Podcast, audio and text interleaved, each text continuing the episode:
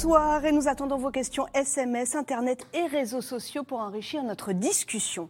Les grands argentiers du G20 sont réunis à Venise et ça n'est pas un tour en gondole qu'ils nous promettent, c'est mieux que ça. C'est un accord historique pour les États et donc pour les citoyens. La promesse, elle est simple en finir avec les montages fiscaux des multinationales, avec les micmacs agiles des GAFA, pour qu'enfin ces gagnants de la mondialisation et de la crise paient leur juste part d'impôts là où ils travaillent. Alors bien sûr, il y a encore beaucoup de questions. Quelles entreprises exactement sont concernées? Combien d'argent peut-on espérer récupérer? On en a besoin pour éponger le quoi qu'il en coûte. Et puis, bien sûr, est-ce que cet accord peut encore dérailler dans les derniers mètres? Nous allons dérouler tout ce film ensemble, mais déjà on peut noter que 131 pays sur 139 sont prêts à signer pour stopper leur compétition de ces dernières années, une compétition perdant-perdant. Ils sont prêts à dire qu'il faut quand même une limite aux avantages fiscaux qu'un État peut proposer et tout cela, alors qu'en même temps, il s'agit bien de se battre hein, pour attirer les entreprises et les emplois, et chacun, la France en premier, espère bien voir son activité rebondir le plus haut possible. Alors, crise, les multinationales vont-elles payer? C'est le titre de cette émission. Et avec nous pour en parler ce soir, Philippe Dessertine, vous êtes économiste, vous êtes le directeur de l'Institut de haute finance, et je rappelle le signe de votre dernier livre, le titre de votre dernier livre, Le grand basculement, c'est aux éditions Robert Laffont. Christine Cardellan, vous êtes la directrice de la rédaction de l'Usine Nouvelle. Votre dernier ouvrage, La vraie vie de Gustave Eiffel, et c'est publié également chez Robert Laffont. Béatrice Mathieu, vous êtes euh, rédactrice en chef à l'Express, spécialiste des questions économiques. Et enfin, Mathieu Plane, vous êtes le directeur adjoint du département analyse et prévision à l'OFCE. L'OFCE, c'est le centre de recherche en économie de Sciences Po. Bonsoir à tous les quatre et merci d'être avec nous, de participer à ce C'est dans l'air en direct. C'est un accord historique. Ça, c'est euh, l'homme qui a mené toutes les négociations pendant de longues années qui le dit. Négociations entre plus de 130 pays. Philippe Dessertine, je me tourne vers vous. Est-ce que vraiment l'accord qu'on a en vue, là, il est historique? Bah oui, il va rentrer dans l'histoire puisqu'on n'avait jamais eu un accord sur la fiscalité. Comme vous l'avez très bien dit, on a été dans une compétition fiscale depuis pratiquement 200 ans, hein, parce que depuis qu'on est véritablement dans la mondialisation, on essayait d'attirer des entreprises en ayant des taux, des taux d'imposition les plus bas possibles, voire parfois pas de taux d'imposition du tout, ce qu'on appelle un paradis fiscal. Donc là, effectivement, on est dans l'idée que on va avoir maintenant un impôt qui serait à peu près le même partout. Alors donc ça, c'est historique. Euh, bon, il n'est pas sûr que l'histoire dure longtemps, hein, parce qu'on peut très bien avoir des revirements, et en particulier, évidemment, le pays qui est absolument capital, ce sont les États-Unis. Hein. C'est parce que les États-Unis ont commencé à pousser vers cet accord avec Joe Biden que véritablement on a pu l'envisager. Pas évident que ça reste pendant euh, des années et des années. On, va en parler, mais si on fait le film comme vous parlez d'histoire, en fait, ce qu'il faut rappeler, c'est que ça a commencé il y a 10 ans à s'accélérer. Vous dites, on a eu 200 ans de compétition fiscale, mais ça s'est accéléré à partir de quoi? La crise de 2008 c'est à partir de la crise de 2008, où d'ailleurs, là, quand on avait eu les premiers, les premiers G20, en particulier le G20 de Londres, euh, après en 2009, où là, il y a cette idée de dire on va commencer à épingler les paradis fiscaux et on va commencer à ranger les pays qui n'imposent pas assez en pays noirs, pays gris, pays gris clair. C'était là. Les fameuses listes. Oui, les fameuses listes. On s'était d'ailleurs bagarré là-dessus parce que, évidemment, tous les pays disaient je suis d'accord que celui qui veut, que va utiliser mon concurrent, c'est vraiment un paradis fiscal qu'il faut éliminer, mais celui que j'utilise moi, il est quand même gris clair. On avait eu ce problème même en Europe, hein, où là, on disait Ah, bah oui, mais par exemple, le Luxembourg, ah oui, mais les îles anglo-normandes, on les classe comment? Donc on hésitait. Donc c'était à ce moment-là vraiment qu'on a commencé. Pourquoi? Parce qu'on était déjà dans des énormes dépenses publiques et en disant Il faut absolument que l'argent rentre pour rembourser le coût de la crise. Parce que c'est ça, quand même, le vrai, euh, la vraie base du problème. Mm. Christine Cardellan, c'est ça la vraie base du problème. Les États, enfin, depuis dix ans, essaient d'avancer, d'abord sur le secret bancaire et puis maintenant là sur ce taux minimum parce que les États ont besoin d'argent. Est-ce que c'est la seule explication? Est-ce qu'il y en a d'autres? Alors non, ce n'est pas la seule explication. Je pense que les citoyens euh, en ont assez de, voir que euh, des grandes entreprises qui font des bénéfices extraordinaires peuvent les loger dans des paradis fiscaux et donc ne pas payer euh, leurs justes impôts. Donc profiter des, infrastructures, des, écoles, etc. Pour, leurs salariés et en même temps ne pas payer les États dans lesquels elles, exercent. Alors notamment les GAFA, hein, on en parle souvent, mais euh, un des deux textes dont on va parler euh, et qui est discuté à Venise vise surtout les multinationales du numérique, celles qui arrivent à loger dans des pays à très basse euh, fiscalité, au Luxembourg, en Irlande, les, etc. les multinationales du numérique, est-ce que vous faites une distinction avec les GAFA quand vous dites cela non, ce sont les GAFA. Je parlais des GAFA. D'accord, les géants de la tech. Ok. Et ils sont champions pour faire des choses légales mais qui leur permettent de ne pas payer d'impôts. C'est-à-dire de s'installer euh, au Luxembourg ou en Irlande alors qu'ils exercent, qu'ils euh, gagnent de la publicité, enfin, ou ils ont des plateformes en France, en Allemagne, etc mais les bénéfices sont dans des pays à faible fiscalité, donc finalement la France, l'Allemagne, les autres pays ne touchent absolument rien, euh, mis à part la TVA quand même, mais ne touchent absolument rien d'un point de vue impôt sur les sociétés, alors qu'on euh, exerce chez eux, on profite de leurs infrastructures. Alors vous avez dit, il y, a, plusieurs textes. En fait, il y a deux textes. Quelle est la philosophie de chacun des deux? Est-ce qu'on peut essayer de faire une photo? Très simplement. Alors, très simple. Il y en a un qui s'appelle le pilier 1, qui consiste à taxer les multinationales là où elles produisent leurs bénéfices et non pas là où elles sont déclarées, là où elles sont enregistrées. Par exemple, euh, je sais pas, euh, je parlais de Facebook, euh, etc. Bon, ben, il s'agit de que la France retrouve un peu des, de l'impôt sur les sociétés que Facebook aurait dû payer s'il avait eu une localisation officielle en France. Ça, c'est le, pilier 1. Mais ça ne touche que les entreprises de plus de 20 milliards d'euros de, chiffre d'affaires et à condition qu'elles aient au moins 10% de bénéfices. Donc, hein, ça élimine beaucoup de monde, mais, mais, les GAFA sont bien dedans et on sent bien que c'est elles qui sont visées, même si euh, de manière euh, probablement en, en, dommage collatéral des, grandes entreprises françaises vont être, vont être ciblées. Et le deuxième pilier, le pilier 2, bah, c'est de mettre un impôt minimum de 15% sur toutes les multinationales où qu'elles exercent. C'est-à-dire là, si par exemple une, entreprise française s'est installée, euh, enfin installée, disons, met ses bénéfices en Irlande. En Irlande, mettons qu'elle soit taxée à 12,5%, eh bien, elle devra verser la différence entre ce 12,5% et 15% à la France, puisque c'est une entreprise française. Béatrice Mathieu, euh, euh, Christine Cardellan a parlé des GAFA, mais d'autres. Est-ce qu'on sait qui, combien d'entreprises vont être touchées par cet accord si enfin, puisqu'on est dans les derniers mètres, on arrive à mettre une signature? Ah, Alors effectivement, euh, les GAFA, mais il n'y a pas que les GAFA, parce qu'en fait, euh, il y a toutes les entreprises. Je veux dire, la numérisation et la digitalisation des entreprises, elles touchent euh, toutes les grandes entreprises. Ce qui est au cœur en fait de cette révolution fiscale, Christine l'a dit, c'est la question de, on, met fin en fait à un, un, système fiscal qui était basé sur la présence physique, c'est-à-dire que l'imposition était liée là où vous réalisiez euh, ben, votre, votre chiffre d'affaires. Là, évidemment, avec la digitalisation, vous pouvez être en Estonie, en Irlande euh, ou sur une île paradisiaque et réaliser euh, du, commercer sans qu'il y ait réellement une présence physique. Donc là, on, on on, cette notion de présence physique est au cœur de la révolution fiscale. On adapte la fiscalité à la nouvelle économie. Voilà, on adapte à la fiscalité. Et ça, c'est un, point très, très, très euh, important dans la révolution fiscale qui est euh, présenté. Et qui, ça, c'est un point, c'est un nœud euh, extrêmement important. Et donc ça touche les GAFA, mais ça va toucher aussi, Mathieu Plane, des grandes entreprises. Est-ce que ça va toucher, puisqu'il y a un, périmètre important, les géants du luxe chez nous, par exemple? Que, Qui ça peut toucher comme entreprise française? Il y, a, les deux piliers. Hein. Le premier pilier, dont les 20 milliards, c'est en gros le top 100 des multinationales. Euh, et des dents, bien sûr, c'est les géants du numérique qui sont ciblés, mais pas que, hein, comme vous l'avez dit. Il y a à peu près 100, euh, je crois qu'il y a une centaine d'entreprises qui sont concernées. D'ailleurs, certains voulaient même mettre le seuil à 10 milliards pour qu'il y ait plus d'entreprises. Euh, et apparemment, hein, d'après des études notamment du Conseil d'analyse économique, il y aurait cinq entreprises françaises dont les noms, on pense qu'il y a LVMH, euh, L'Oréal et Air Liquide. Euh, et donc, en fait, il y aura assez peu de gains pour la France sur ce pilier-là. C'est plutôt sur le deuxième pilier, hein, sur les taux de 15%, sur lequel on va normalement récupérer des recettes fiscales liées à des activités de nos multinationales dans d'autres pays où les taux d'imposition sont inférieurs à 15%, typiquement l'Irlande. Euh, en fait, quand on voit justement dans la note du Conseil d'analyse économique qui montre que, en gros, les transferts fiscaux des bénéfices hein, des multinationales françaises, c'est à peu près 34 milliards en France qui vont plutôt se nicher dans ce qu'ils appellent des paradis fiscaux, des pseudo-paradis fiscaux. Et par exemple, ils vont cibler la Suisse, euh, les Pays-Bas et le Luxembourg. Pour les États-Unis, ça va être plutôt les îles Caïmans, euh, les Bahamas et l'Irlande. Mais donc tout ça pour dire que normalement, à court terme, en tout cas les calculs qui sont faits, c'est que la France devrait récupérer à peu près entre 5 et 6 milliards de recettes fiscales liées à l'égalité, en tout cas une forme de début d'égalité sur la, fiscalité.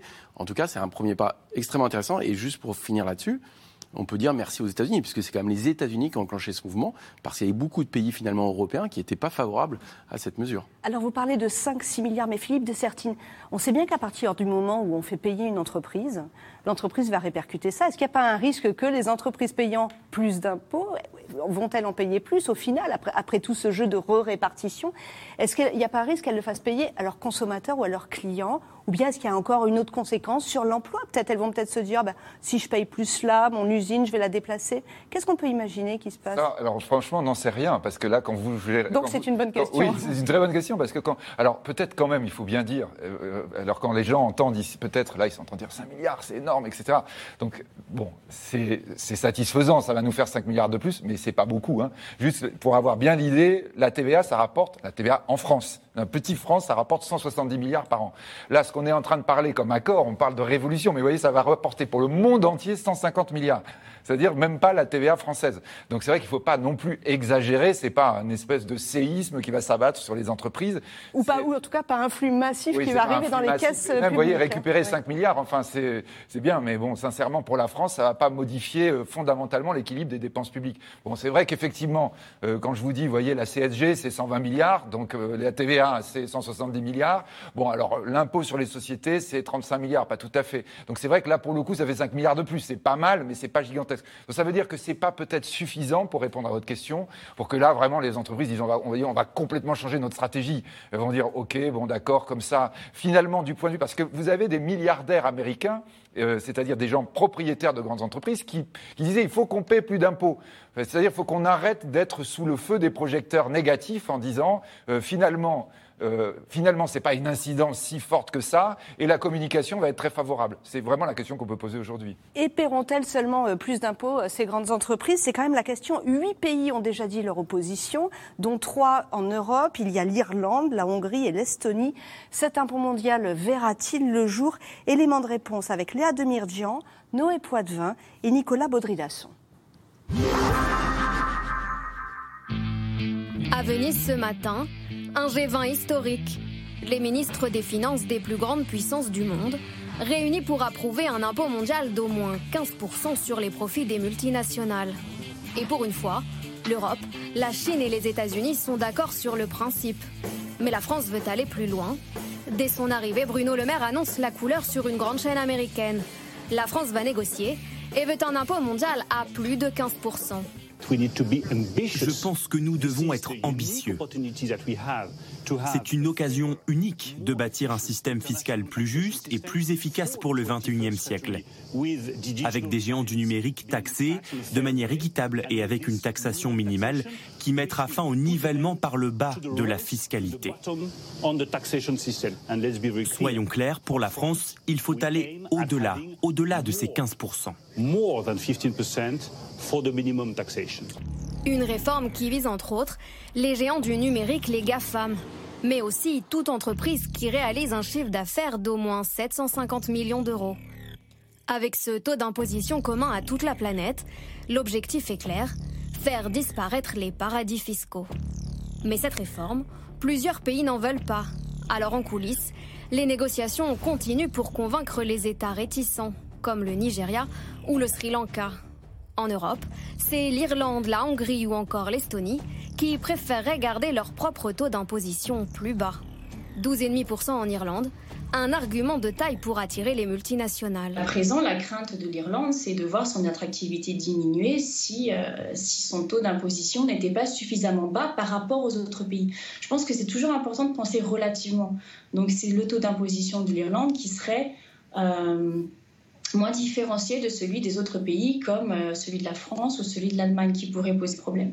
Donc plus on réduit le taux, l'écart entre ces taux, et euh, plus il sera peut-être difficile pour l'Irlande euh, de, de, de, rester compétitive. Un accord mondial rendu possible par le changement de présidence aux États-Unis. Virage à gauche avec l'arrivée de Joe Biden, le président américain n'a pas peur de taxer, même les entreprises américaines. Et la paternité de la réforme au cœur d'une rivalité entre les deux pays. Qui a quelque part créé le débat au plan international, au niveau de la Commission européenne, au niveau du G7, au niveau de l'OCDE, c'est la France. Et il est plus facile d'obtenir ce type d'accord avec les États-Unis à bord. Mais sachons reconnaître quand même que si la France n'avait pas agi, si le président de la République n'avait pas été extrêmement déterminé sur ce sujet-là, il se serait juste rien passé. Une réforme en pleine crise sanitaire, l'occasion de faire rentrer de l'argent dans les caisses des États. Certains experts estiment qu'à court terme, cet impôt rapporterait 5,9 milliards d'euros à la France, 8,3 à l'Allemagne et 14,9 aux États-Unis. Revers de la médaille, certains économistes craignent un effet pervers. Ce taux à 15% pourrait engendrer des inégalités entre petites entreprises et multinationales. Vous savez, ça veut dire que structurellement, vous donnez le droit aux multinationales de payer moins que les PME. Parce que les PME, elles vont pas aller créer une filiale au Luxembourg, en Irlande, euh, pour avoir, pour avoir droit à ce 15%. Et donc, elles vont payer soit en France un taux d'impôt sur la société de 31%, de 28%, soit surtout beaucoup d'entrepreneurs individuels vont payer la CSG, l'impôt sur le revenu, vont se retrouver très rapidement à 20-30%, voire beaucoup plus. Donc, donner ce permis de payer 15% pour toujours, là, aux multinationales comme ça, c'est vraiment quelque chose, si vous voulez, qui fait beaucoup, de mal. À Venise, les négociations se poursuivent jusqu'à demain pour un nouveau système fiscal mis en place en 2023. Christine Kerdelan, je me tourne vers vous. Nous avons Yves en Vendée qui vous pose cette question. Comment les PME vont-elles accepter de payer finalement un taux de 25% pendant que les multinationales, elles, elles iront euh, payer 15% ailleurs Mais aujourd'hui, les PME payent beaucoup plus proportionnellement hein, d'impôts sur les sociétés que les multinationales. Donc d'une certaine manière, on va un peu redresser. Pourquoi elles payent plus? Parce qu'elles n'ont pas des armées de fiscalistes pour optimiser justement leur localisation, mais aussi les prix de transfert, mais aussi euh, trouver des astuces pour payer moins d'impôts. Donc les PME payent aujourd'hui beaucoup plus que les multinationales. Donc d'une certaine manière, ça peut peut-être rééquilibrer un peu. Bon, par ailleurs, quand on parle euh, d'un taux à 15%, vous savez qu'en France, le taux marginal, euh, en ce moment, il est à 26,5% et il va passer à 25 l'année prochaine. Donc, a priori, pour les PME qui peuvent sur les sociétés, on, est, on, est, dans une dynamique où l'impôt sur les sociétés baisse. Voilà, exactement. Alors, c'est le taux marginal, hein. comme euh, pour l'impôt sur le revenu, la tranche maximum à, je ne sais plus combien, 45%. On ne paye pas 45%, on paye peut-être 15 ou 20% si on est assez riche, et, et seulement sur les derniers euros, on paye 45%. Là, c'est la même chose. Le taux euh, de 26,5 qui va passer à 25 l'année prochaine, c'est le taux marginal. On ne paye pas tant que ça. Hein. Mais euh, si on prend le taux effectif, les PME, elles payent beaucoup plus cher que les multinationales. Donc je pense qu'elles ont tout à gagner à voir ces multinationales payer euh, davantage. On sait que le pilier 1, c'est pour les boîtes de plus de 20 milliards, et le pilier 2, pour les entreprises de plus de 750 millions d'euros. Donc, les PME ne sont pas là-dedans. Pour vous, il y a un progrès. Béatrice Mathieu, on a eu un doute sur Amazon. Euh, on a dit, mais finalement, Amazon, euh, c'est sans doute une des entreprises les plus puissantes de la planète, mais elle n'est pas si profitable que cela. Va-t-elle euh, va être concernée par cet accord? Non, là, a priori, elle devrait être concernée par cet accord, évidemment. Mais je voulais juste rebondir sur ce que disait Christine. là, aujourd'hui, les, les, multinationales, en moyenne, dans certains cas, payent beaucoup moins que le, que le, que le 15% ou le, ou le 18% ou le 21% si on arrive à la proposition américaine.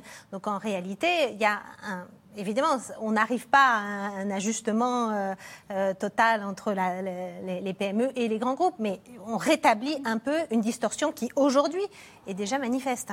Et donc ma question Amazon, Amazon, on va les taxer peut-être pas sur tout leur périmètre, Mathieu Plane alors, je, crois que c'est sur le cloud, surtout, euh, qui rapportait beaucoup, et donc ils segmentent de façon à ce que, effectivement, parce que c'est facile hein, d'annuler les profits, en fait, ou de les transférer. C'est bien, c'est bien le problème, c'est que de ces grands groupes, d'un côté il y a des pertes, et de l'autre côté par des bénéfices. Vous pouvez transférer une partie des bénéfices et pas justement euh, payer sur les bénéfices pleinement là où vous avez de l'activité, et en revanche encaisser les pertes là où euh, finalement les, taux d'imposition sont élevés. Donc c'est l'optimisation fiscale en fait. Hein. Et c'est complètement légal. Et le, voilà, et donc c'est légal. C'est pour ça que ça fait travailler aussi des, armées de fiscalistes, de juristes hein, euh, notamment.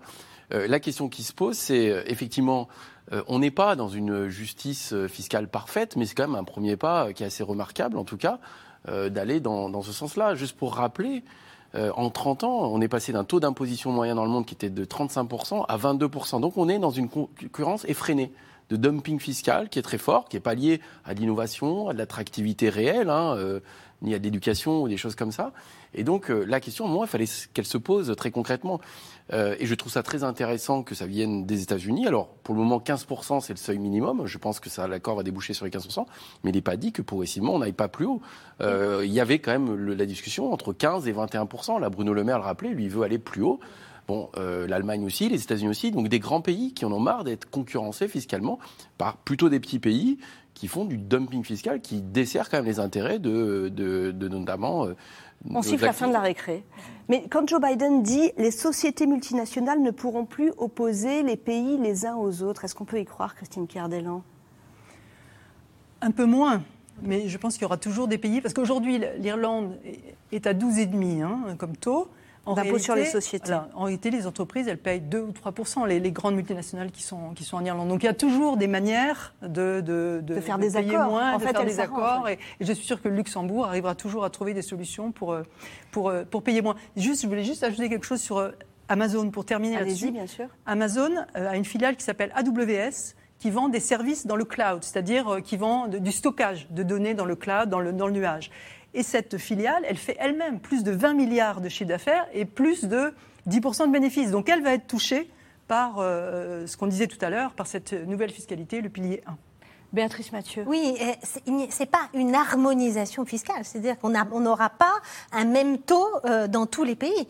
Euh, les pays gardent une souveraineté fiscale, ça c'est quand même au cœur de la, souveraineté des pays. Donc s'il y a un, taux minimum d'imposition mondiale, ça ne veut pas dire qu'il y a une harmonisation de tous les, toutes tous les taux d'imposition sur les sociétés partout. Mais ça veut juste dire qu'on n'a plus trop intérêt à aller placer son argent dans un. Ça, en Irlande, si l'Irlande reste à 12,5, c'est ça le sujet. Ça limite effectivement aussi. On a beaucoup parlé là, de l'avantage du frein qui est euh, euh, gros, gros, coup de frein qui est donné à l'optimisation fiscale, notamment des géants du numérique, mais ça donne aussi un gros coup de frein à la compétition fiscale qui avait lieu entre les pays, notamment en Europe. Voir ça, ça a été quand même quelque chose qui a miné d'ailleurs le projet européen, qui a miné les bases fiscales de, de, de, de tous les pays européens, avec, on parle de l'Irlande, mais on, parle, peut parler de la Hongrie qui est à 9,5 ou de l'Estonie qui est, dans certaines, qui est à 0% euh, dans certaines conditions. Euh, ça, ça a quand même profondément miné le projet européen. Donc il y a effectivement ce côté multinational où c'est très important, mais il y a aussi, euh, il faut parler de l'Europe et, de comment en fait cet accord international peut être retranscrit dans une directive européenne. Et là, la bataille va, être, elle va être compliquée parce que certains pays n'ont pas envie que ce soit transcrit dans une directive européenne. Philippe Dessertine, ces trois pays européens qui ne sont pas d'accord, en effet, ce sont l'Irlande, la Hongrie, l'Estonie. Est-ce qu'ils peuvent tout faire dérailler? Non, mais je crois que euh, non. Enfin, s'ils pourraient, dans le principe, c'est-à-dire du point de vue européen, ça va être compliqué puisqu'on doit avoir effectivement l'unanimité. Ce qu'on disait, hein, la, règle qui va être donnée, elle doit être transcrite ensuite dans les droits nationaux donc, et en ce qui concerne l'Europe, d'abord au niveau européen, puis après dans les différents droits de tous les pays. Donc, euh, euh, donc là, il y aura des négociations comme toujours en Europe, c'est-à-dire que ce ne sont pas des grands pays. Logiquement, il peut y avoir des compensations. Bon, la question de l'Irlande est un peu compliquée parce que là, on a des très grands groupes, dont d'ailleurs des grands groupes, euh, des GAFA, qui sont là logés oui, on a... absolument, hein, dont Facebook notamment, par mhm. exemple. Hein. Donc après, je pense que, vous voyez, dans, dans ce concert un petit peu de, de, où on se félicite de cette évolution, je crois quand même qu'il faut être très très lucide et regarder froidement la position américaine, qui, je le répète, est au centre de tout. Euh, il s'est passé quoi, en fait euh, Au moment de l'élection de Trump, Trump a eu une politique de, justement de baisse de fiscalité. Alors, ce n'était pas tout à fait, parce que la fiscalité dont on parle, c'est la fiscalité non pas sur le chiffre d'affaires, sur le bénéfice. Ce qu'avait fait Trump, c'est qu'il a levé la fiscalité sur la trésorerie. Et en fait, les grands groupes des GAFA avaient toute leur trésorerie à l'extérieur des États-Unis parce qu'ils payaient trop d'impôts aux États-Unis là-dessus. Là, d'un seul coup, d'un seul, on a eu, on estime à peu près 4 000 milliards de dollars qui sont, venus brutalement. Aux États-Unis. Et qui ont donné de la croissance pendant plusieurs années. Euh, et là, Biden, le problème qu'il a, c'est qu'il est obligé de réaugmenter les impôts parce qu'il dépense énormément pour Covid. Et il est en train de dire, faudrait pas là maintenant qu'il y ait une compétition fiscale qui soit au détriment des États-Unis, c'est-à-dire que ces grands groupes repartent vers des pays européens ou vers des pays euh, euh, d'Amérique du Sud ou des choses comme ça, parce qu'on va augmenter les impôts. Donc derrière les États-Unis, vous voyez, ils sont en train de dire, bon bah comme là on peut avoir une compétition qui va nous être défavorable maintenant, il faut empêcher l'argent de ressortir des États-Unis, et donc on met tout le monde au même taux d'impôt. C'est quand même un peu, vous ça voyez, ça n'est plus si altruiste. Oui, c'est pas si altruiste que ça. Dire que même dans le reportage, on disait, oui, c'est euh, logique de gauche de Biden. Non, non, c'est logique, très très américaine, en disant on doit augmenter les impôts. Comment faire pour que nos grandes entreprises repartent pas hein, Et donc là, ce sont des questions qui vont continuer à se poser et sans arrêt, on va avoir un peu ces sous-entendus en disant mais c'est quoi le but exactement? Qui c'est qui est gagnant réellement à la fin? Et on a aussi un flou, peut-être qu'il faut nous aider là-dessus, Mathieu Plane. On a un flou avec la taxe GAFA qui existe déjà en France. Qu'est-ce qu'elle va devenir si, ça, euh, si, si, cet accord est signé? Et puis il y a même une taxe au niveau européen. L'Europe a dit, mais pour financer mon plan de relance, moi j'ai envie de, euh, de créer une taxe numérique. Est-ce que tout ça va se superposer? Est-ce que ça va finir par s'arranger? Oui, non, enfin, sûrement qu'il y aura des superpositions. Non, le, normalement, cette, euh, enfin, cet impôt mondial, il doit être mis en place en 2023, je crois. Hein. donc il y a quand même tous les délais. Euh, c'est vrai que la France euh, avait, euh, parce que justement, il y avait déjà cette question de taxer ces géants du numérique, hein, la question européenne, et qui avait bloqué notamment, l'Irlande était contre, et donc la France avait décidé de mettre sa propre taxe contre GAFA, qui rapporte à peu près 500 millions d'euros, hein, je crois, par an, mais a priori qui pourrait disparaître si on avait un accord européen sur le numérique et après sur l'imposition mondiale. Euh, L'idée n'est pas avoir forcément une superposition euh, des choses, mais c'est vrai qu'il y a des transitions, il faut l'accord de tout le monde. Vous voyez, la, la, question de la fiscalité est compliquée parce que c'est, euh, en fait, c'est, ça fait ressort à la souveraineté, la souveraineté des pays qui peuvent choisir leur système fiscal, leur système social. Et, donc, il faut un accord commun. C'est pour ça que souvent il y a des blocages, c'est qu'il faut vraiment euh, trouver un consensus parfait, parce que c'est l'unanimité euh, qui régit les choses. Euh, et donc c'est vrai que les petits pays qui ont des intérêts très forts, ils sont très difficiles à convaincre parce qu'ils risquent de perdre tout. Je veux dire, euh, l'Irlande, a fait entre guillemets son business là-dessus. On va en discuter. Béatrice Mathieu. Oui, non, il avait été très clair quand le ton euh, était monté entre les États-Unis euh, et la France à propos de cette fameuse taxe GAFA. Bruno Le Maire n'avait eu de cesse de répéter quand il y aura un accord au CDE et quand la taxe au CDE euh, sera mise en place, nous on retirera notre notre propre taxe GAFA. Donc sur ça, il n'y a pas tellement de, il va pas y avoir celle au niveau mondial plus la France plus l'Europe. Ça va pas être le millefeuille des taxes numériques. Il avait été quand même très très clair en disant on retirera notre, notre taxe Par contre, la taxe européenne. Par contre, là, on parle de la taxe française. La taxe européenne, c'est une taxe mm. sur les activités numériques de tout le monde. Donc, ça peut être, les, vous faites vos courses chez Carrefour, Carrefour, euh, enfin, chez Carrefour, à distance, Carrefour sera obligé de payer sur les, transactions numériques qu'il aura fait avec vous. Mais n'importe quelle petite PME, n'importe quel commerce qui fera des qui fera des activités numériques devra payer quelques centimes pour financer les plans de relance européens, puisque ça va être une taxe européenne. Milliards, oui. Et donc Biden, effectivement, n'est pas content qu'il y ait quand même une taxe numérique si euh, les GAFA sont touchés par, euh, par ce, ce, nouvel impôt. Mais en fait, ça n'a pas grand-chose à voir. C'est un peu comme une nouvelle TVA ou une nouvelle. Euh, c'est quelque chose qui est totalement sur, sur, tout le monde, sur tous les gens qui font des activités numériques. Et Mais pour l'instant, ça crée une petite tension. Philippe Dessertine. Effectivement, elle est justifiée par le fait que, en effet, là, c'est un petit peu technique, mais je pense qu'il faut bien l'entendre que c'est la même nature de taxe qui est nouvelle. Parce que normalement, la taxe, ce qu'on disait tout à l'heure, elle, s'applique sur le bénéfice. C'est pas sur les ventes, c'est sur le bénéfice. C'est-à-dire, on regarde combien vous vendez, on regarde combien ça a coûté. Et donc, c'est là-dessus qu'on impose. C'est pour ça, d'ailleurs, qu'on disait, bah, quand Amazon, en fait, ils gagnent pas beaucoup d'argent quand ils vous livrent des produits, bah, ils sont pas imposés parce qu'ils ont très, très peu de gains. Alors que là, quand euh, c'est la même chose sur la taxe GAFA en Europe, c'est en train de dire, bah, en fait, on s'en fiche de combien ça coûte on vous impose uniquement sur le chiffre d'affaires, sur les ventes. On regarde que les ventes, et puis quand vous avez des ventes, on met une petite taxe, évidemment pas aussi importante que les taxes qu'on met sur le bénéfice, mais à chaque fois que vous vendez, vous payez une taxe. Et donc ça, c'est la même logique sur laquelle était l'Europe, en disant souvent, parce que les géants du, web disaient, mais si regardez combien je gagne, en fait, je gagne pas beaucoup par rapport aux ventes. Et donc, effectivement, j'ai pas de raison de payer l'impôt. Ça, c'était l'argumentaire classique. C'était l'argument. Et donc là, on dit maintenant, on va taxer les ventes. Et ça, effectivement, c'est là-dessus où les États-Unis disent, bon, bah, alors si on taxe les ventes déjà avec l'OCDE, on peut aller retaxer les ventes parce que c'est que les ventes. Ce C'est pas le vrai profit que fait l'entreprise. Et l'autre puissance économique mondiale, la Chine, est-ce qu'on sait ce qu'elle dit? Est-ce qu'a priori elle est, elle est dedans? Elle fait ah partie oui, oui, de l'accord. Elle fait partie de l'accord. On ne savait pas comment elle allait réagir par rapport à Hong Kong, hein, qui, dépend d'elle et qui est un paradis fiscal, euh, voilà. Mais a priori, la Chine est dans l'accord. Et ça, c'est important pour nous. Parce que nous, quand on a les groupes de luxe français, bah, à votre avis, ils vendent où majoritairement? Bah, Ils vendent en Asie, en Chine. Et donc là, quand on est en train de dire, c'est plus le profit, c'est-à-dire nous on disait, bah, on vend là-bas, mais on a des dépenses quand même, hein, donc le bénéfice il n'est pas si élevé que ça, et peut-être, bah, les Chinois maintenant ils attendez, on regarde combien vous allez vendre en Chine, et ben donc ça y est, vous me mettez un peu de taxe chez moi. C'est-à-dire qu'on peut avoir une partie de la taxe de nos, de nos grandes entreprises, donc toujours pareil, ils paient le même montant, mais qui va être envoyé maintenant à l'endroit où on consomme leurs produits.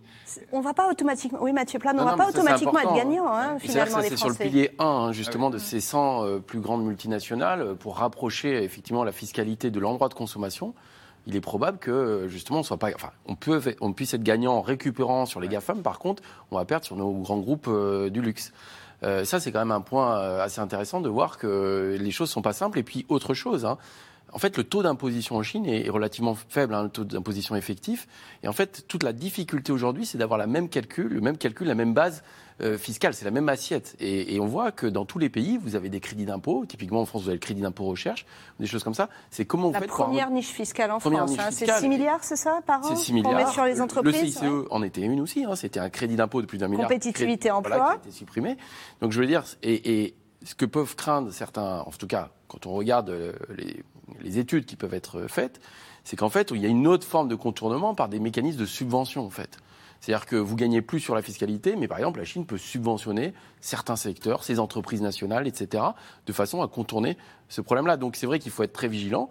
Euh, le principe de base est assez simple et intéressant, mais attention, le diable se cache dans les détails et c'est vrai que ce n'est pas toujours facile. Et sur la vigilance, est-ce qu'on peut avoir confiance? Parce que finalement, ça suppose une très grande honnêteté des États les uns envers les autres, une grande transparence. Est-ce que ça, c'est réglé? Est-ce qu'on peut avoir confiance?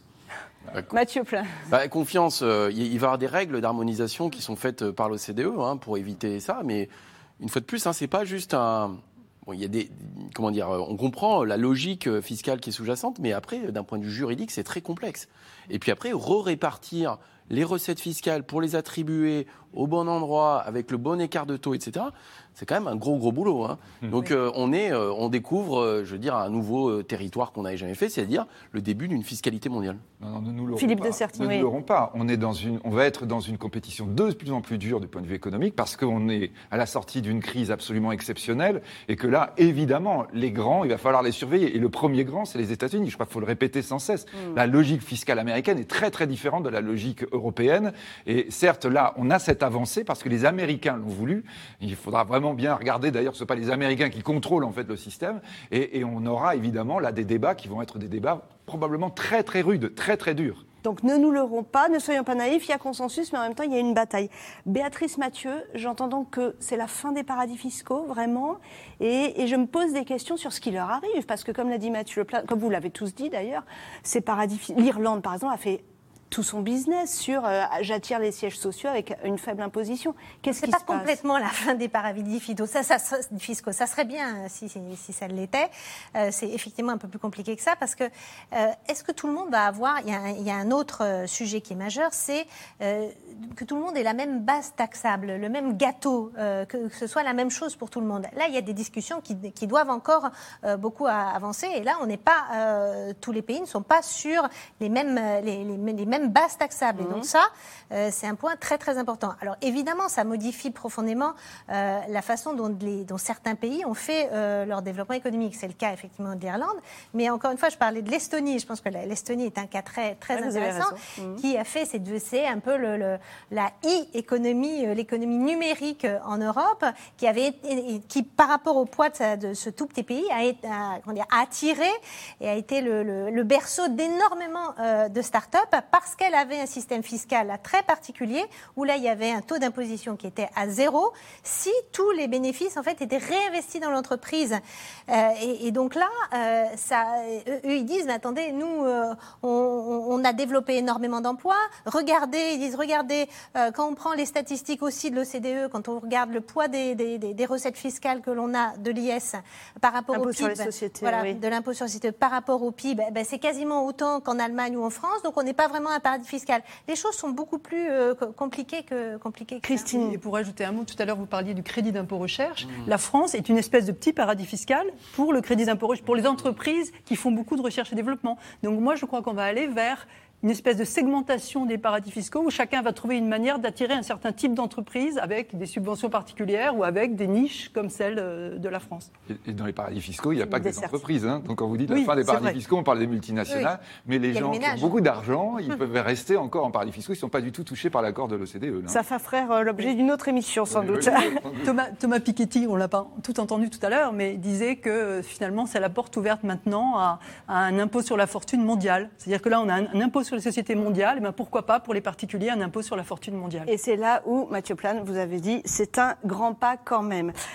Christine Cardellan, vous parliez de l'attractivité de la France. Alors comment faisons-nous, nous? Eh bien, nous nous défendons euh, finalement très bien. Hein. Pour la deuxième année consécutive, la France est le deuxième pays d'Europe le plus attractif pour les investisseurs, avec 985 projets lancés en 2020. Mais pourquoi ces entreprises étrangères viennent-elles s'installer chez nous Qu'apportent-elles à notre économie C'est le reportage d'Anne-Brine Dida, de Mélanie Nunes et de Christophe Roch. Ample pluie. Commune paisible de 5000 habitants près de Lyon a vu arriver il y a 9 mois un nouveau venu des Pays-Bas. Cette entreprise hollandaise. Un vaste atelier dans lequel les salariés réparent et rallongent la durée de vie de batteries au lithium.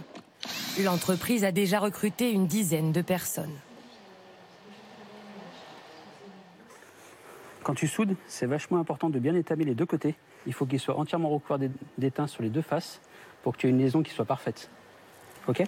Et oublie pas de rentrer la gaine thermo avant pour pas être coincé. Ces nouveaux salariés sont formés sur place. Deux mois et demi payés par Pôle emploi. Un avantage financier non négligeable pour la structure étrangère. Aux Pays-Bas, où on a une structure équivalente, on n'a pas ces aides-là. Donc pour eux, c'est vrai que la mission est bien plus difficile. Ils payent les employés pour les former et ils espèrent que les employés euh, s'investiront en retour. Parce que le temps qu'on leur consacre, si on doit payer leur salaire et qu'au bout de deux mois, ils nous disent euh, ça ne me convient pas, c'est énormément de pertes pour la société. On a beau avoir des ambitions grosses, euh, si, si l'État n'était pas derrière nous, ce serait compliqué de pouvoir avancer aussi rapidement qu'on souhaite. Lancée en pleine crise sanitaire, l'entreprise n'a pas choisi la France au hasard. Aide de l'État, mais aussi marché cible parfait pour eux. Les batteries au lithium équipent les vélos, trottinettes ou encore les scooters électriques. La France est un marché où la micromobilité est en plein essor. Et euh, pour nous, c'est important d'être sur un marché euh, en plein essor. C'est ce qui va nous permettre de travailler le plus possible. On vise d'autres marchés dans d'autres pays où l'essor aussi est important sur la micromobilité. Mais la France, c'est euh, un beau pays. J'ai été faire une, une, virée cette semaine à Paris. Les trottinettes ont envahi tout Paris, les scooters électriques ont envahi tout Paris. Et pour moi, je trouve que c'est une bonne chose. J'ai hâte qu'on voie un Paris sans véhicule thermique à l'intérieur. C'est une batterie de scooter électrique, celle-ci. Des avantages pour l'entreprise, mais aussi pour l'économie locale. Kevin Melton a été embauché en décembre. Diplômé en électronique, il n'espérait plus trouver un emploi dans son secteur d'activité sans trop s'éloigner de son domicile. Alors, quand il a appris l'arrivée de l'entreprise hollandaise, à seulement quelques kilomètres de chez lui, il n'en revenait pas. Bah, généralement, elle s'installe euh, principalement en grande ville. Euh, et, chez nous, c'est vrai qu'on est un peu délaissé. Et on a un choix du coup qui va être, euh, qui va être euh, bien plus restreint. Quoi. Donc euh, oui, c'est sûr que c'est une, réelle chance. Ah, lui, ça lui a fait une belle opportunité d'avoir du travail pas trop loin. Et puis nous, ça, nous permet de le garder assez proche de, chez nous, de nous. Et puis bon, par rapport à son frère qui, qui, est jamais ici, qui a voyagé beaucoup, qui est parti depuis une dizaine d'années, c'est bien d'avoir au moins un des deux fils près de chez nous. Selon un cabinet d'audit, la France est le pays le plus attractif d'Europe pour les investisseurs étrangers depuis deux ans, avec 985 projets en 2020. CICE, crédit d'impôt recherche, baisse de l'impôt sur les sociétés dès 2022, ces dispositifs fiscaux rendent l'Hexagone plus compétitif. Cette firme américaine, spécialisée dans la lutte contre les maladies neurologiques, a bien compris les atouts français. Le bureau parisien échange régulièrement avec le siège aux États-Unis. Depuis Boston, ce salarié l'affirme, les Français ont la cote dans l'entreprise. Les Français sont très qualifiés. On travaille souvent avec des pays où les gens ne sont pas suffisamment compétents, mais ce n'est pas le cas de la France. Les Français, eux, sont très compétents, efficaces, et c'est facile de bosser avec eux. L'entreprise américaine continue ses investissements. 22 millions d'euros par an pour la recherche, 45 embauches l'année dernière pour créer et développer des solutions digitales au service des patients. La France attire aussi car elle s'exporte. On voit beaucoup de start-up françaises aujourd'hui se développer rapidement et se développer à l'international. Et ça, c'est très attractif. Et c'est pour ça qu'on voit de plus en plus de groupes aussi s'intéresser euh, euh, à venir s'implanter ici et venir créer aussi euh, de la valeur en France. Pour la France. L'Île-de-France, région favorite des investisseurs étrangers. En 2020, près de 10 800 emplois ont été créés grâce à ces entreprises, un record. Et pour la deuxième année consécutive, la France est donc le pays d'Europe le plus attractif numéro un pour les investisseurs. C'est le baromètre Ernst Young publié il y a trois semaines. Béatrice Mathieu, ce qu'il faut comprendre, c'est que la France n'est pas cet enfer pour les chefs d'entreprise que parfois peuvent décrire les médias anglo-saxons. Voilà, c'est ça, n'est pas l'enfer. Effectivement, on a un problème de coût, du main -d'oeuvre quand, de coût de main-d'œuvre quand on, fait, on regarde les, écarts euh, euh, bruts. Mais il n'y a pas que ça, en fait, qui joue dans la localisation d'une entreprise. Il y a effectivement la géographie, il y a la qualité des infrastructures, il y a la qualité de la main-d'œuvre, et là, le, reportage euh, l'a bien dit. Et puis, il y a tout l'environnement aussi. Le, le, le Crédit Impôt Recherche a beaucoup joué pour la localisation de centres de recherche. Il y a des centres de recherche dans l'intelligence artificielle de Facebook euh, qui sont arrivés en France, de Huawei euh, aussi. Euh, et puis, les, baisses d'impôts qui ont été annoncées sur l'impôt sur les sociétés, mais aussi sur l'impôt sur la production. Euh, qui, euh, qui, ont été inclus là dans le, dans, le plan de relance et qui sont assez euh, importants. Mais la, fiscalité ne joue, pas, ne, joue pas tout. Je pense qu'il y a un écosystème aussi qui est en train de, de, de se, de, se, faire en France. Et la perception, on voit quand même que la perception a changé depuis l'arrivée d'Emmanuel Macron à l'Élysée. Christine Cardellan, est-ce que ce baromètre qui nous dit qu'on est les plus forts sur les investissements, est-ce que c'est un miroir euh, tout, tout, à fait fiable? Et puis, qu'est-ce que vous en pensez? La fiscalité ne fait pas tout. Non, c'est vrai, la fiscalité ne fait pas tout. Et effectivement, ce baromètre montre qu'on attire des entreprises extrêmement euh, compétitives déjà. Mais euh, compétitivité et attractivité, c'est pas la même chose. Hein. Euh, en France, il y a 20% d'entreprises qui sont très compétitives, qui exportent beaucoup, etc. Et puis il y en a beaucoup d'autres qui le qui le sont pas. Je voulais juste ajouter un facteur d'attractivité euh, à ce que disait euh, Béatrice à l'instant, un facteur finalement qu'on n'a pas beaucoup, dont on parle pas beaucoup et qui devient de plus en plus fort depuis deux ou trois ans, c'est le CO2. La France, grâce au nucléaire, produit de l'électricité décarbonée. Et comme les grandes entreprises de plus en plus sont obligés de montrer leur bilan carbone, eh bien, venir en France vous permet de, finalement de faire des économies. Euh, et puis en plus, l'énergie n'est pas très chère. Enfin, l'électricité n'est pour l'instant pas très chère en France par rapport à l'Allemagne ou par rapport à d'autres pays. Donc c'est un facteur de compétitivité, le fait d'avoir le nucléaire est un facteur de compétitivité puisque le nucléaire n'émet pas de, CO2. Donc ça, c'est un facteur de compétitivité depuis l'après-guerre. Philippe Dessertine, on a Bruno Le Maire qui, euh, c'était le 29 juin dernier, vous savez, quand il y a eu tout un rassemblement, euh, Choose Friends à Versailles avec Emmanuel Macron, mm. les patrons étrangers. Le ministre de l'économie dit Grâce à la politique économique que nous avons maintenant engagée depuis plus de quatre ans, nous sommes devenus le pays le plus euh, attractif pour les investissements étrangers. C'est vrai ou c'est faux? C'est vrai ou ça date de bien avant 2017 Alors, c'est vrai, ça date aussi d'avant. Et là, par rapport à, en complément de ce que vient dire Christine Cardellan, je crois qu'on a aussi une très bonne image, on ne s'en rend pas suffisamment compte sur l'aspect, on va dire, euh, euh, économie verte, développement durable.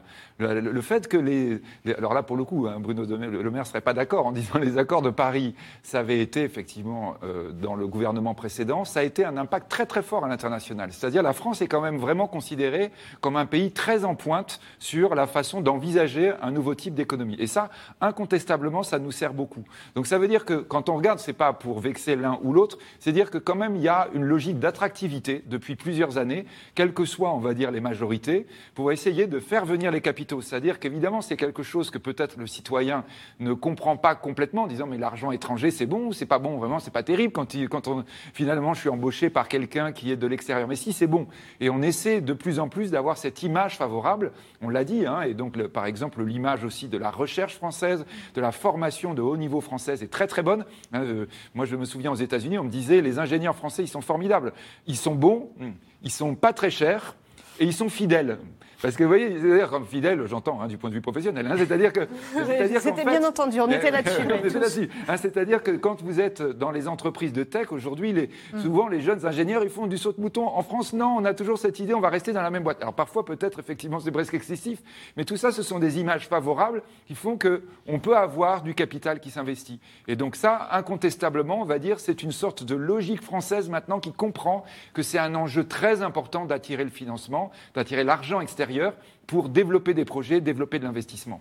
Mathieu Plane, les citoyens peuvent se demander, en effet, c'est vrai qu'on fait beaucoup de subventions à la production, on fait le crédit impôt recherche, on fait la baisse du coût du travail, elle est justement pour attirer les capitaux, et il y a des emplois en face. Est-ce que vous, à l'OFC, vous savez faire l'équilibre, vous savez dire, si, dire aux citoyens, mais si il faut attirer des investissements étrangers, c'est bon?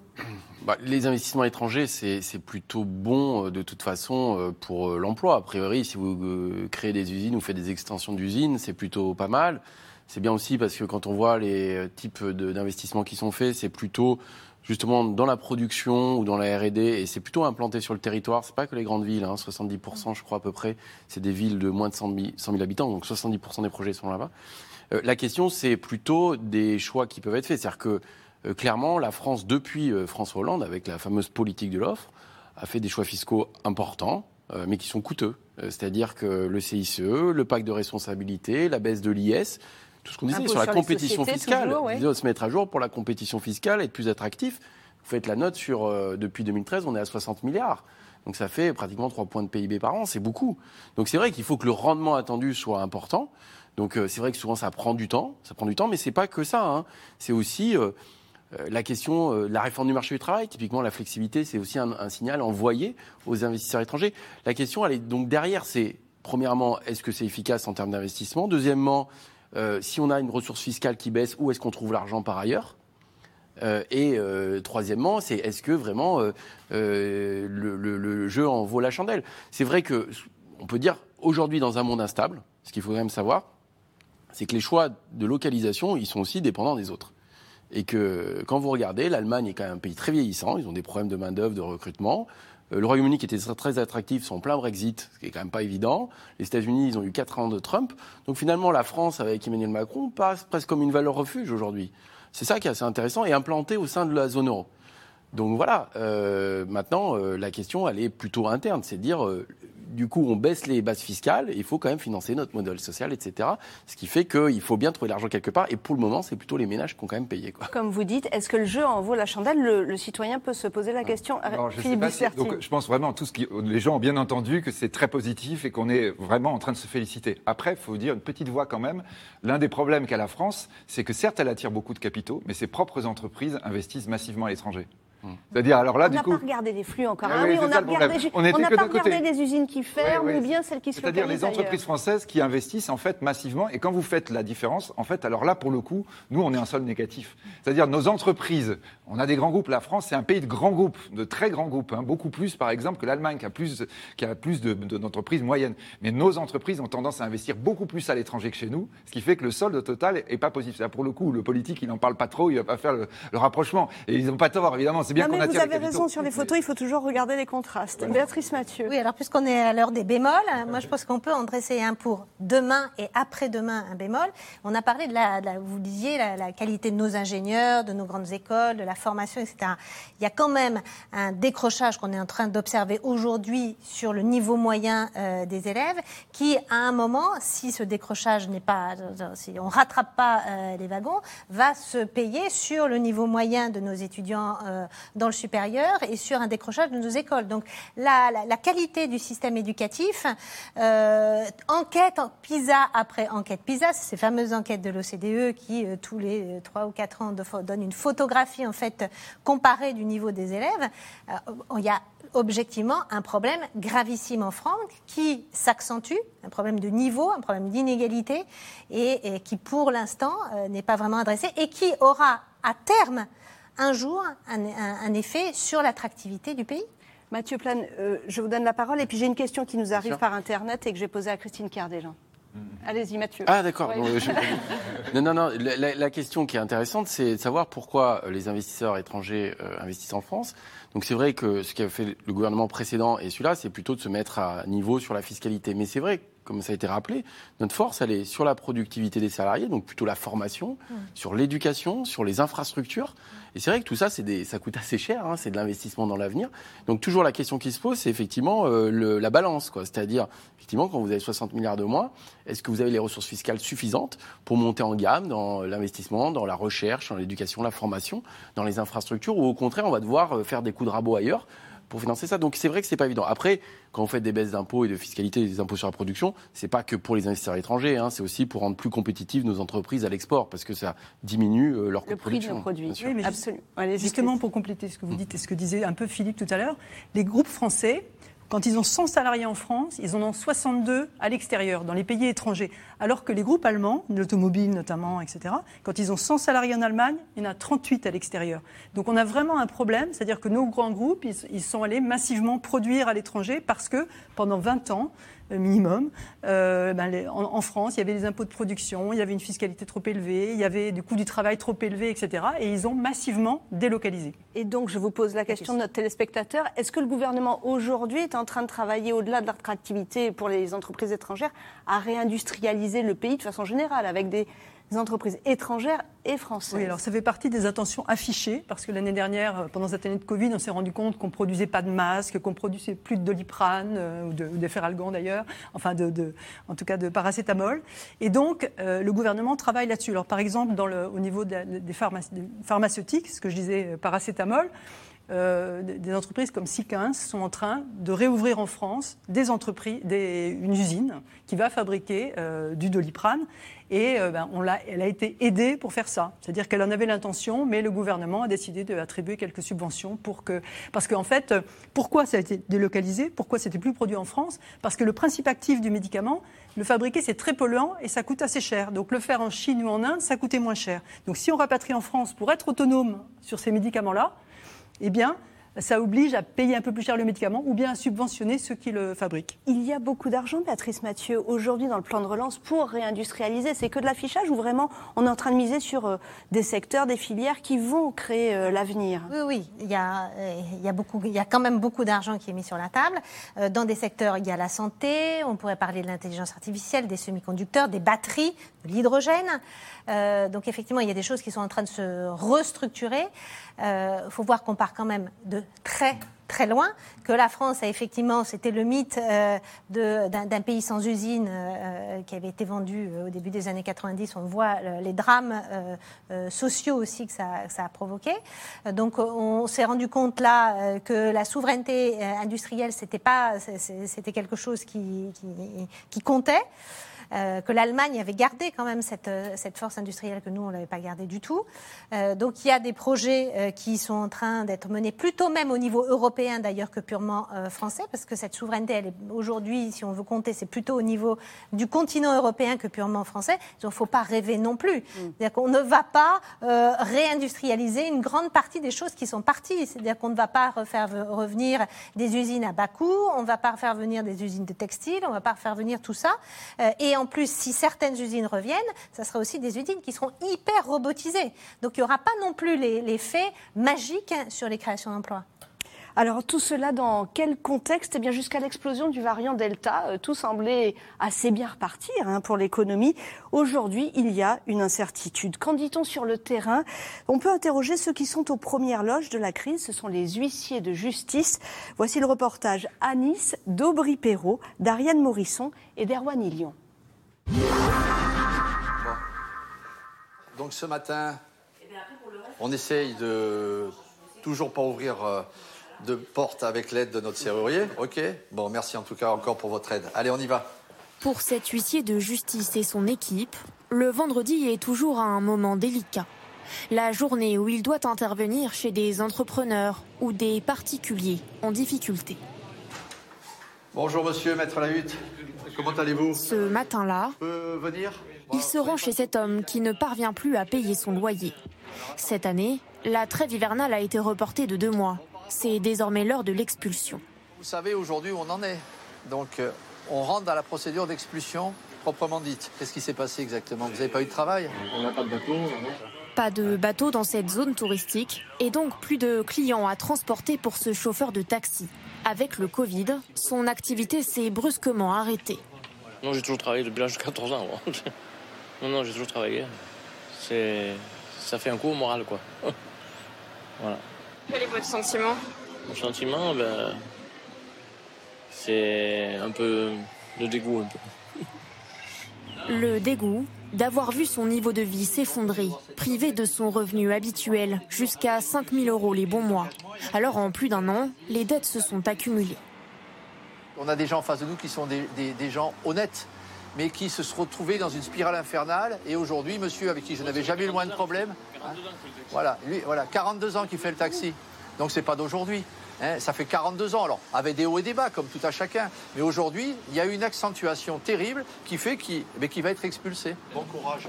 Le locataire quittera les lieux quelques jours plus tard. Au revoir, bonne journée à vous. Ses vies bouleversées par les conséquences économiques du Covid, l'huissier en est l'un des premiers témoins. Des nouveaux profils qu'il ne pensait jamais voir. Vous avez des gens qui n'étaient pas habitués et donc ils vous reçoivent et pour eux l'idée de dire un huissier chez eux c'était impensable. Impensable. En plus, il y avait souvent une culture, une éducation qui disait euh, euh, il- un huissier chez soi, c'est avec les images d'Épinal qui sont véhiculées, inutile de vous dire euh, la honte. Deuxième arrêt de la journée chez ce restaurateur. Bonjour, bonjour maître. On peut se voir Son chiffre d'affaires a plongé, moins 40% en 2020. Impossible pour lui de continuer à honorer ses factures. Bon, merci de nous recevoir comme ça. J'aurais pu par exemple déposer le bilan et dormir des nuits tranquilles et recommencer ailleurs. Non, je suis pas comme ça.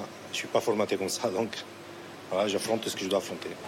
Pour permettre au chef d'entreprise de rembourser les dizaines de milliers d'euros qu'il doit à ses fournisseurs, Maître Lahutte lui laisse l'été, le temps de se refaire une santé. Autant je suis à l'écoute, autant, voilà, si vous me parlez de cette expression, je ne suis pas un perdreau de l'année. Donc, euh, Mais hein, vous savez faut- aussi que je voilà. vous ai jamais menti. Absolument. Je vous ai- je vous ai Donc, je ne veux pas qu'on me raconte des histoires. Compréhensif mais dans son costume d'huissier, chargé de récupérer l'argent des créanciers. Le fournisseur est lui-même tenu de payer ses charges, et ainsi de suite. Donc, c'est- c'est une chaîne. Et une chaîne qui est essentielle, mais parfois fragile. Donc, ce sont des rouages. Et moi, j'essaye de, modestement et humblement, dans le cadre de mon activité professionnelle, d'essayer que euh, les rouages fonctionnent toujours et qu'ils ne se grippent pas. Une situation économique fragile, maintenue sous perfusion pour l'instant. Mais avec la fin des aides de l'État, l'huissier s'attend à une explosion des demandes de recouvrement. Je pense que c'est l'arbre qui cache la forêt, très honnêtement. Aujourd'hui, il y a eu des prorogations, des accords ou autres, mais toujours avec le principe de dire OK, on vous reporte, on n'annule pas la dette. Et je le vois, nous, euh, euh, il y a eu des reports d'échéance. Mais on dit OK, bon, maintenant vous faites comment pour payer? Donc à un moment donné, là encore, la réalité va prendre forme. Et donc tous ces gens qu'on va expulser, eh bien, eh bien, ça va poser un problème économique et psychologique. Et on risque d'avoir des drames humains. Des Français tombés dans la précarité, ils étaient un quart à juger leur situation financière critique fin 2020. Un chiffre en augmentation par rapport à l'année précédente. Mathieu Plane, on fait des photos. Si on élargit la, fo- la focale, jusque-là, vous qui étudiez, qui regardez les indicateurs à l'OFCE, vous pensiez que tout allait bien depuis qu'on avait soulevé les couvercles du couvre-feu, du déconfinement? Non, je vous vois au Non, pas tout allait bien. Disons que le, j'allais dire, l'essentiel avait été préservé. Euh, quand même, il faut le reconnaître. C'est-à-dire que le, le quoi qu'il en coûte euh, a eu un prix, hein, c'est évident. On le voit avec l'augmentation de la dette publique. Mais pour le moment, on a eu très peu de faillites. En réalité, Euh, c'est vrai que le fonds de solidarité, l'activité partielle, hein, c'est quand même des dizaines de milliards qui ont été mis sur la table, euh, des exonérations de cotisations, des prêts garantis par l'État. C'est beaucoup. Donc c'est vrai que finalement, l'économie a été mise sous cloche. Et ce qu'on a vu d'ailleurs, hein, dès qu'on sort du confinement, euh, l'économie repart très vite, même mieux que ce qu'on pouvait attendre. C'est-à-dire que la consommation repart, l'activité repart. Donc l'économie n'est pas brisée. Elle aurait pu être brisée, c'est pas le cas. La question qui se pose, elle est plutôt euh, quand la situation va totalement se normaliser. C'est-à-dire qu'on va sortir des dispositifs d'aide, et là, il va falloir faire le bilan. Et ça, c'est compliqué parce que souvent, vous connaissez l'expression, c'est souvent qu'on dit, euh, c'est quand la mer se retire qu'on voit ceux qui sont en maillot de bain et ceux qui sont pas en maillot de bain. Et donc là, la problématique, c'est effectivement tous les prêts garantis qui ont été accumulés, c'est 140 milliards, principalement des PME et des TPE, et certains ou certaines entreprises qui n'ont pas les reins suffisamment solides ne pourront pas rembourser. C'est là le risque de faillite. Il n'est pas tout de suite, mais il est pour euh, les mois, les trimestres à venir. C'est la question de notre euh, téléspectateur, Philippe Dessertine. Est-ce que ce mur de faillite, dont les économistes ont beaucoup parlé pendant les derniers mois, qui n'est pas arrivé, va finir par arriver là, peut-être dès l'automne? Oui, fatalement. Je dirais, on a eu, vous voyez, la crise la plus grave depuis l'après-guerre. Et pendant cette crise, c'était incroyable. Les faillites se sont effondrées. Le nombre de faillites, on a vu la, pro- la profession d'huissier de justice, mais les mandataires, vous voyez, les gens qui s'occupent des entreprises en quasi-faillite, là, ils n'ont plus de boulot. Donc, euh, donc là, effectivement, c'est pas normal. Et on va avoir des entreprises qui sont restées en vie parce qu'elles recevaient de l'argent et qui vont se retrouver en difficulté parce qu'elles étaient en difficulté. On avait déjà eu ça d'ailleurs en septembre 2020, hein, quand euh, on a eu le premier déconfinement. Groupe, tout d'un coup, on a vu des plans sociaux arriver. Mais je crois que là, vous avez le côté entreprise. Peut-être quand on parle de fragilité, ce qu'on a vu un tout petit peu dans le reportage,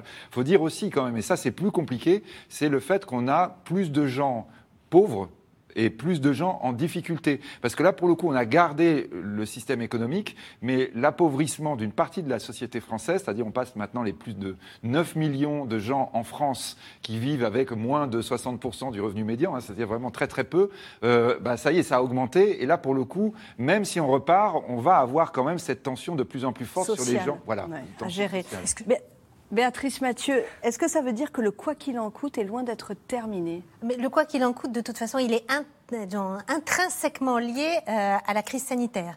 Donc si on a une quatrième vague euh, dont on ne connaît pas aujourd'hui euh, l'ampleur dans les semaines qui viennent, le quoi qu'il en coûte, de toute façon, va continuer. Donc ça, c'est évident. Allez, nous revenons maintenant à vos questions. En quoi cet accord fiscal international sur une taxation plus équitable des multinationales est-il historique? Christine Cardellan, notre téléspectateur, veut savoir si vraiment vous aussi, non, je pense qu'il Je pense qu'il est réellement historique. On, a, nous, on a passé beaucoup de temps à dire voilà comment on peut s'en écarter, comment on peut le, contourner, etc. Mais il n'empêche que, un peu comme en 2008, quand Nicolas Sarkozy, avec le G20, avait dit euh, les paradis fiscaux, c'est fini. Bon, c'était pas totalement fini, mais la Suisse n'est plus un paradis fiscal. Enfin, il n'y a plus de compte en Suisse, les gens ne se promènent plus avec leurs petites mallettes pour y aller. Les Suisses sont rentrés dans le rang. Donc, de la même manière, je pense que ça ne va pas être parfait, mais qu'il y a un, grand pas de fait, un grand progrès, c'est en ce sens que c'est historique. N'est-ce pas la France, avec la taxe GAFA, qui a initié cette taxation, pourtant dénoncée par les Américains à sa création Philippe Dessertine, c'est Christophe dans le Nord qui vous demande oui, enfin, bon, ce qu'on disait tout à l'heure, la France, effectivement, a bougé. Honnêtement, il euh, ne faut pas quand même qu'on s'envoie trop de fleurs. On n'est pas suffisamment puissant du point de vue mondial pour initier un mouvement comme ça. On est vocaux. Oui, oui, on va dire qu'on était bien dans le sens de l'histoire, là, pour le coup. Pourquoi a-t-il fallu attendre Joe Biden, Béatrice Mathieu, pour que cette idée de taxe fiscale internationale émerge? Non, mais elle, avait déjà, ce qu'a dit Philippe tout à l'heure, c'est qu'on avait déjà des embryons en fait sous Trump. Là, la pandémie change de toute façon euh, largement euh, les, choses pour tous les pays. Et donc, Biden doit financer son énorme plan euh, de relance. Il est dans une, une stratégie de mettre l'économie sous surchauffe. Ça coûte énormément d'argent eh bien, il, va jusqu'au bout de, la logique. Donc, euh, les États-Unis ont, soufflé le chaud et le froid sur, cette taxe. Il faut voir que quand même la pandémie change considérablement les choses. Cet accord était en discussion à l'OCDE déjà l'année dernière, hein, avant l'arrivée de Biden. Oui, il y a eu de longs... Simplement, ça, a permis, ça a permis d'émerger alors que Trump l'aurait sûrement euh, cassé d'une manière ou d'une autre.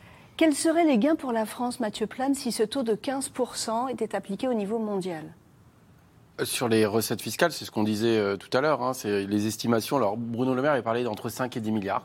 Ça dépend, si on est à, ça dépend si on est à 15 ou 21. Voilà, c'est 15 ou 21. Euh, les dernières analyses, c'est Cour des comptes et Conseil d'analyse économique, sont plutôt entre 5 et 6 ce qui n'est pas négligeable en soi, hein, ce qui effectivement n'est pas, ça fait 10% de l'impôt sur les sociétés, donc euh, c'est à 48 milliards, c'est ça environ. Voilà. donc euh, ça ne va pas révolutionner euh, notre financement d'éducation, des retraites, etc. Attention, hein, bien sûr. Par contre, ça a initié un nouveau mouvement y compris dans les choix de localisation d'activité. Ça, ça peut être quelque chose d'assez nouveau.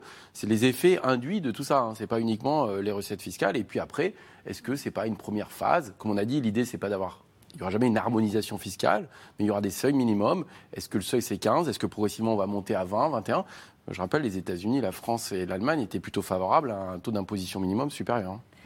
Un taux à 15% et pas à 20%, n'est-il pas un cadeau aux multinationales? Mm. Christine Cardellan. Oui, si on veut, mais aujourd'hui, elle paye beaucoup moins que ça. Donc, tout est relatif.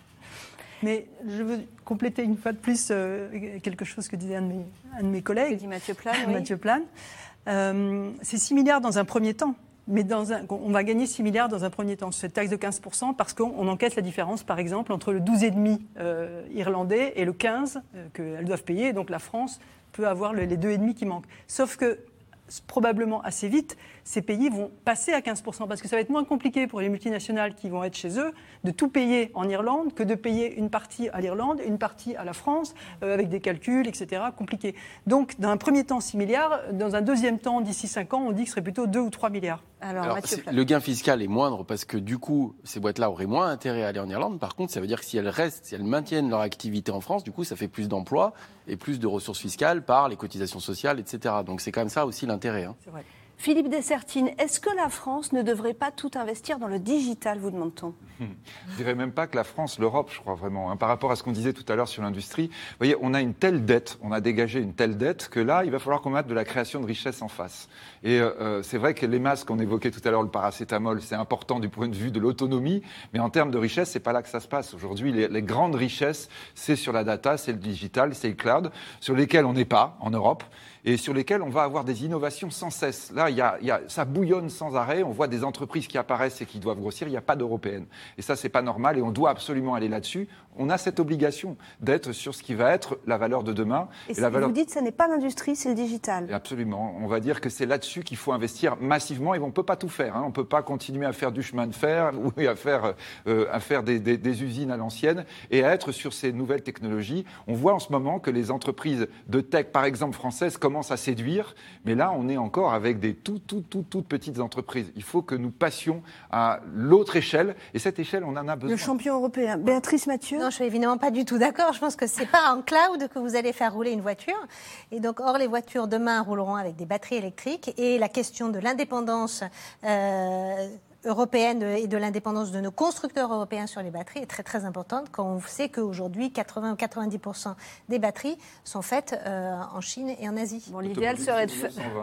L'automobile, c'est 1920. Oui, mais il y a, tout, il y a toute Alors, la mais question. vous roulerez, Non, mais vous roulerez toujours. Ah, Mathieu Plane, s'il vous plaît. Mathieu Il y a Plane. juste aussi, euh, il faut bien aussi rendre compatible euh, l'évolution industrielle avec nos engagements climatiques aussi. hein. C'est-à-dire que la question du transport est fondamentale, d'où l'hydrogène, d'où les batteries, qui sont les semi-conducteurs dont on parle Bien beaucoup. euh, Mm. Voilà, donc c'est vrai que.